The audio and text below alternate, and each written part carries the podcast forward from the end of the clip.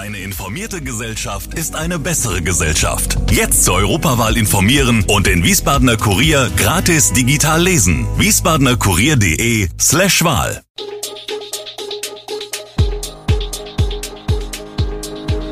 Gude, unser morgendliches News Update. Das Wichtigste aus Wiesbaden für Sie im Überblick. Guten Morgen aus Wiesbaden an diesem 11. Oktober. Diskussionen um das Parken am Sportpark Rheinhöhe, mehrere junge Männer festgenommen und Gaspreiskommission schlägt Einmalzahlung vor. Das und mehr hören Sie heute im Podcast. Das Diekerhof-Areal in Wiesbaden am Möhneburg soll umgestaltet werden. Wie das Gelände in Zukunft aussehen könnte, zeigen jetzt Visualisierungen des Architekturbüros 3 Deluxe. Einen besonderen Fokus legen die Architekten dabei auf Nachhaltigkeit. So soll neben dem denkmalgeschützten Diekerhoff Hochhaus ein moderner Zwilling in Holzhybridbauweise entstehen.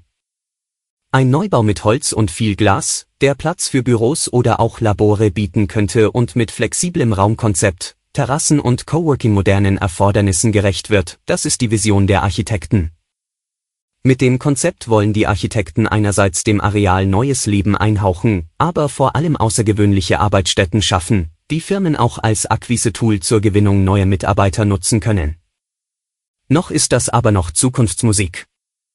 Wann und wie es mit dem Gelände weitergeht, hängt nun von der Arbeit der SEG ab, die mit Behörden, aber auch möglichen Investoren und oder Ankermietern Realisierungsmöglichkeiten ausloten muss. Im Zusammenhang mit mehreren Diebstählen und Gewalttaten, die von einer Gruppe junger Männer begangen worden sein sollen, hat es in den vergangenen Monaten mehrere Festnahmen gegeben. Derzeit seien vier Personen aus dieser Gruppe in Untersuchungshaft, teilte die Polizei mit. Die Gruppe geriet wegen zahlreicher Autodiebstähle sowie Gewaltdelikte, die von Mitte 2021 bis Anfang dieses Jahres verübt worden waren, ins Visier der Ermittler. Mehrere junger Männer der Gruppe wurden festgenommen und mussten in Untersuchungshaft. Die Inhaftierungen habe die Gruppe offenbar nicht davon abgehalten, in den Folgemonaten weitere Raubüberfälle, oftmals in Bahnhofsnähe und am Schlachthof, zu begehen. Trauriger Höhepunkt sei eine Verkehrsunfallflucht mit einem gestohlenen Auto und einem Schwerverletzten am 15. Dezember 2021 gewesen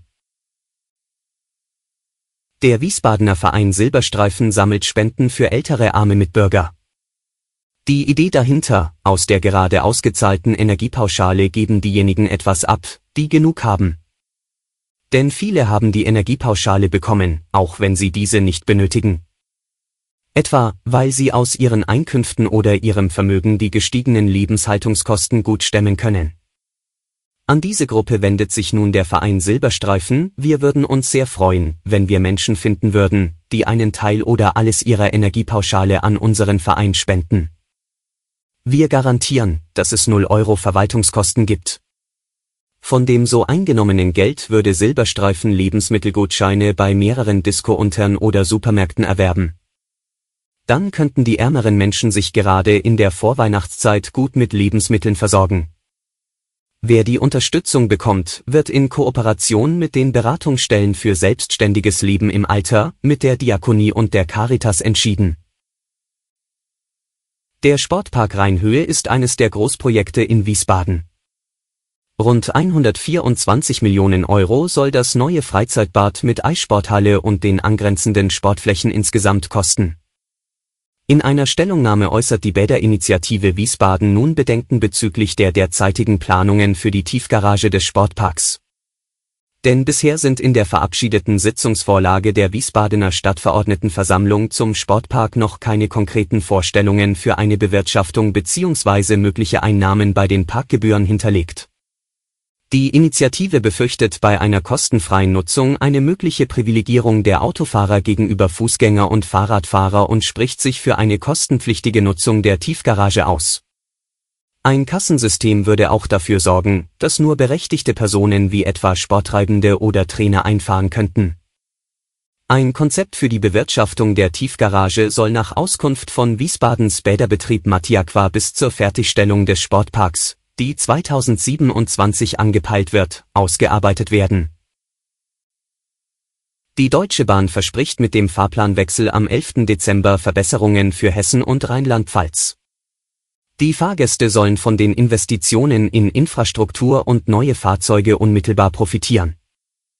Die Zugflotte wachse jeden Monat um drei neue ICE. Das ist ein Rekord, wie die Bahn mitteilte. Im nächsten Jahr erhält die Bahn mit 37 Zügen so viel neue ICE wie nie zuvor. Damit wächst die Zahl der ICE-Sitzplätze bis Jahresende 2023 um etwa 19.000. Für den Fernverkehr macht die Bahn den Reisenden immerhin Hoffnungen, dass mit dem Fahrplanwechsel in der Region zusätzliche Direktverbindungen ermöglicht und neue Züge eingesetzt werden. Von der besseren Verbindung des Nordwestens und Süden profitieren laut Bahn auch die Fahrgäste in Hessen und Rheinland-Pfalz. Gleichzeitig steigen allerdings auch die Ticketpreise um im Schnitt 5%, wie die Bahn bereits bekannt gegeben hatte. Auch bei den Verbindungen kündigt die Bahn Verbesserungen an. Fahrgäste können vom 11. Dezember an zweimal pro Stunde bis zu 15 Minuten schneller von Köln nach München reisen. Zwischen Frankfurt Flughafen und Köln sind zudem mehrere ICE auf der Strecke von München nach Essen bis zu 15 Minuten schneller unterwegs da sie weniger häufig in Limburg, Montabaur und Siegburg-Bonn halten. Dafür erhalten diese Städte andere ICE-Fahrten zwischen Köln und Frankfurt. Gestern wurde bekannt, wie der Staat die Bürger in der Energiekrise unterstützen will. Die Expertenkommission Gas und Wärme schlägt der Bundesregierung eine Einmalzahlung für Gas- und Fernwärmekunden für den Dezember vor. Die Einmalzahlung soll auf der Basis des Verbrauchs ermittelt werden, der der Abschlagszahlung im September zugrunde lag. Diese Einmalzahlung dient als finanzielle Brücke bis zur regulären Einführung der Gaspreisbremse, heißt es in dem Papier der Experten, das am Montag veröffentlicht wurde. Die Versorger sollen auf die Abschlagszahlung für Dezember für praktisch alle Haushalts- und Gewerbekonten verzichten und diese vom Staat erstattet bekommen die Abschläge für Industrie und Kraftwerke zur Stromerzeugung übernimmt der Staat nicht. Ab Anfang März 2023 bis mindestens Ende April 2024 soll in einem zweiten Schritt eine Gas- und Wärmepreisbremse greifen. Diese sieht für eine Grundmenge an Gas einen staatlich garantierten Bruttopreis inklusive aller auch staatlich veranlassten Preisbestandteile von 12 Cent pro Kilowattstunde vor das heißt, man bekommt quasi jeden Monat einen staatlichen Zuschuss auf die Abschlagszahlung, erklärte die Wirtschaftsweise Veronika Grimm auf einer Pressekonferenz.